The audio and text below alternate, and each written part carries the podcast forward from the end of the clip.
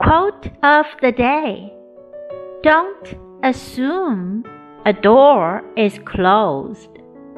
Push on it. Do not assume if it was closed yesterday that it is closed today. By Marian Wright Edelman。不要假设一扇门是关着的。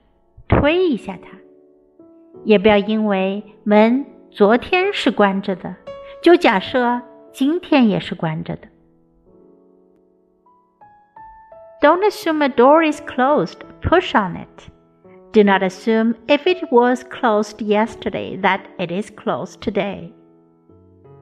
Word of the day assume 假定、假设、认为 assume